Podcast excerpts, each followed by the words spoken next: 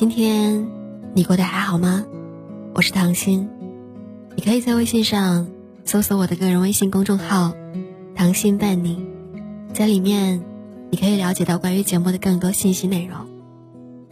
感谢这一路以来一直能够有你的相伴与支持，愿你每一天都能过成自己想要的样子。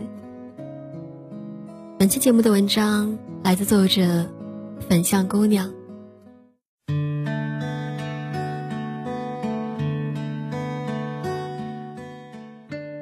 前段时间，微博上火了一条视频，一名外卖小哥因为送餐超时，在电梯上哭了。短短一个瞬间，却让人有一种说不出来的心酸。隔着屏幕也能够感受到他的焦急、无助和惶恐。他自责没有按时完成送餐，害怕被顾客投诉，担心自己可能失去这一份送外卖的工作。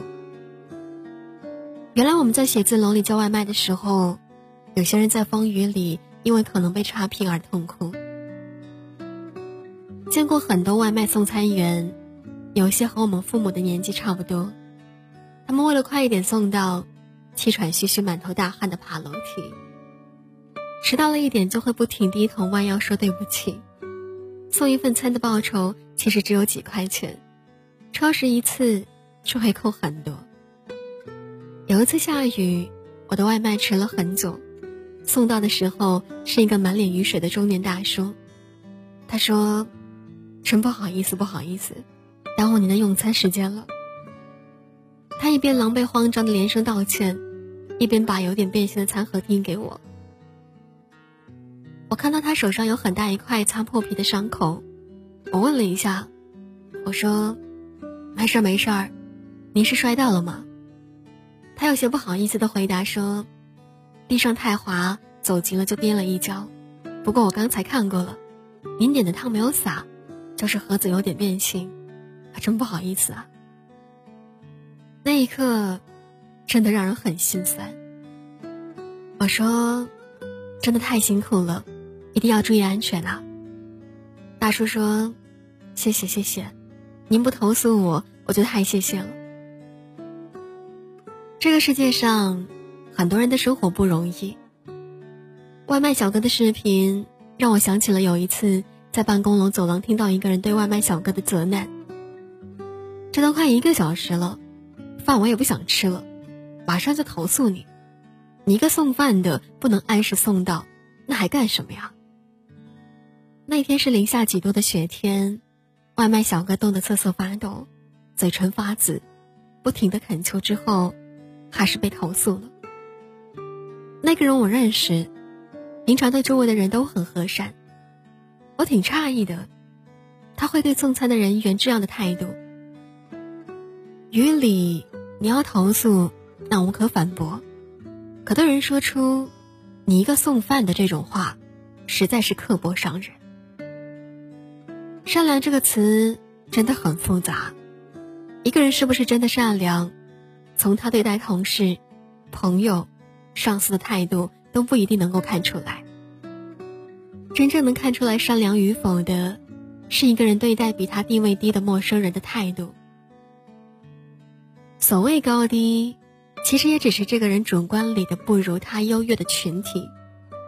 实际上，任何一行和任何一个人之间，都没有高低贵贱之分。人都是生而平等的，不是因为你是个白领，或者是个老板，又或者是个什么有头有脸的人物，就有资格给外卖送餐员冷眼和脸色，对他们责难谩骂。他们不是你眼中送饭的，是风里来雨里去，保证人们不出门也可以吃上饭的人，也是一个行业最基础的职称。每个送餐员都不辞辛苦的赚着他们的血汗钱，在恶劣天气里用自己安全做赌注，只为尽快把餐送到每个顾客的手中。他们不该被看不起，也值得我们多一份理解和包容。社会上哪种恶意最可怕？我想应该是“看不起”这三个字。餐饮服务行业的衣着外貌不体面的。以及底层体力劳动工作者，这些都是经常遭到冷眼和蔑视的群体。最恶心的教育方式莫过于，有些家长在餐馆对孩子指着服务员大声说：“不好好读书，你以后就跟他们一样。”他们把别人当成下等人，其实他们的修养才是最下等的。我记得我看过一个新闻报道，讲述了地铁上的农民工，眼前明明有空位，可他们总是缩在地铁的角落里，坐在或者蹲在地上。记者采访之后发现，他们是出自于一种淳朴的善意，因为觉得自己的衣服太脏了，落座下去会给别人造成麻烦。相比之下，有些人对这些农民工充满了嫌弃和鄙夷。有的农民工告诉记者，自己经常受到白眼；有的人不小心碰到他，就开始使劲的拍衣服。可以想象到这些人的嘴脸，衣着整洁。甚至是精致优雅，但再美好的外表，也遮盖不住行为的丑陋，因为他们缺失做人最起码的准则——尊重。你工作的写字楼、住的小区、出入的高楼大厦，都是农民工一砖一瓦搭建的。他们是城市里必不可少的、值得尊重的建设者，从来就不该被歧视和看轻。你身边干净的马路和街道，是因为每个清晨和深夜，都有环卫工人不停的工作的身影。当中很多都是五六十岁的老人，在大雪天气时，他们在最极寒的冬夜里清扫积雪，鞋子湿透，双脚浸泡在冰冷的雪水里，用收入最微薄的劳动换取人们出行的方便和安全。每一种职业，每一份劳动。都应该被尊重，而不是被投以冰冷的眼神。不做评判，是一个人最大的善良。今天的主题，也许很多人看起来是老生常谈了，甚至我自己小学的时候就写过，清洁工阿姨很辛苦，初中、高中也写过，职业不分贵贱。现在大学毕业做了自媒体，还是忍不住想写，如果以后能有百万粉丝。我仍然会去写，因为这世界上还有很多遭受冷眼的人们，应当被温柔以待。很庆幸，总有真正善良的人，一直去做温暖的事情。杭州有一家图书馆对拾荒者开放，这些拾荒者在有些人的眼中就是捡垃圾的，可他们在看书之前会自觉洗手，像所有人一样安静的阅读。这个图书馆的举动不光是情怀，我想，他们会让更多人知道，社会公共资源是该被社会上每个人共享的，不分地位高低、经济贫富，露宿街头的人、衣衫褴褛的人，也应该被同等对待。在纽约街头，一个叫做马克·布斯托斯的发型师，无偿为流浪汉理发。这被《纽约时报》称为最善意的理发。对这个无家可归的弱势群体来说，不光是剪掉头发那么简单。马克温暖的举动告诉他们：“你们不是灰头土脸的，是值得体面的活着的。”在国内也有这样的形象改造。厦门的一则公益广告视频当中，给一对环卫工夫妻化妆。换上笔挺的西装，和优雅的长裙，形象彻底转变。夫妻俩见到改造后的对方，都捂着嘴笑了。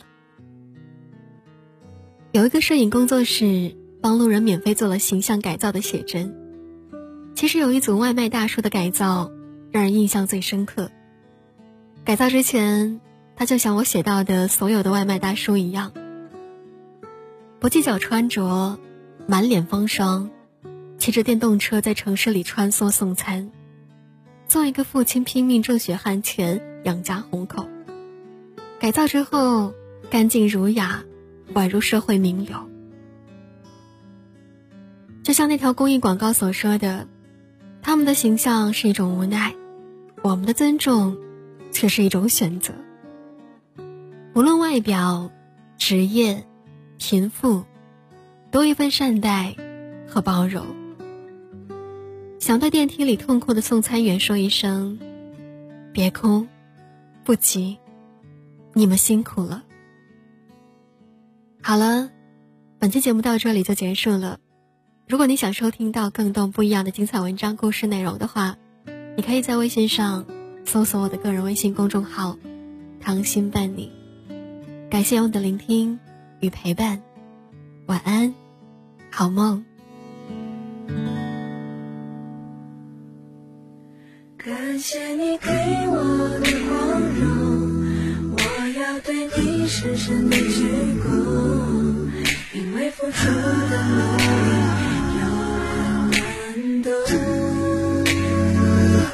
掌声雷动，心潮翻涌，这是开始，不是最终。当你为了我，把手掌拍痛，我该拿什么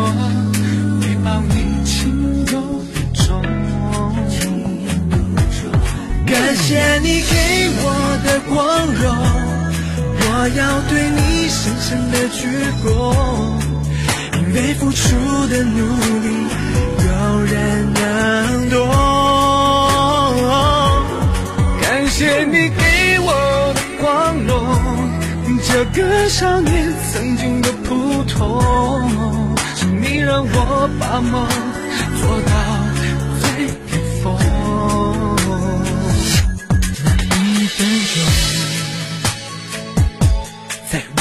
心中，在我心中，太多感受，难以形容。未来多曲折，绝对不放松。证明你选择是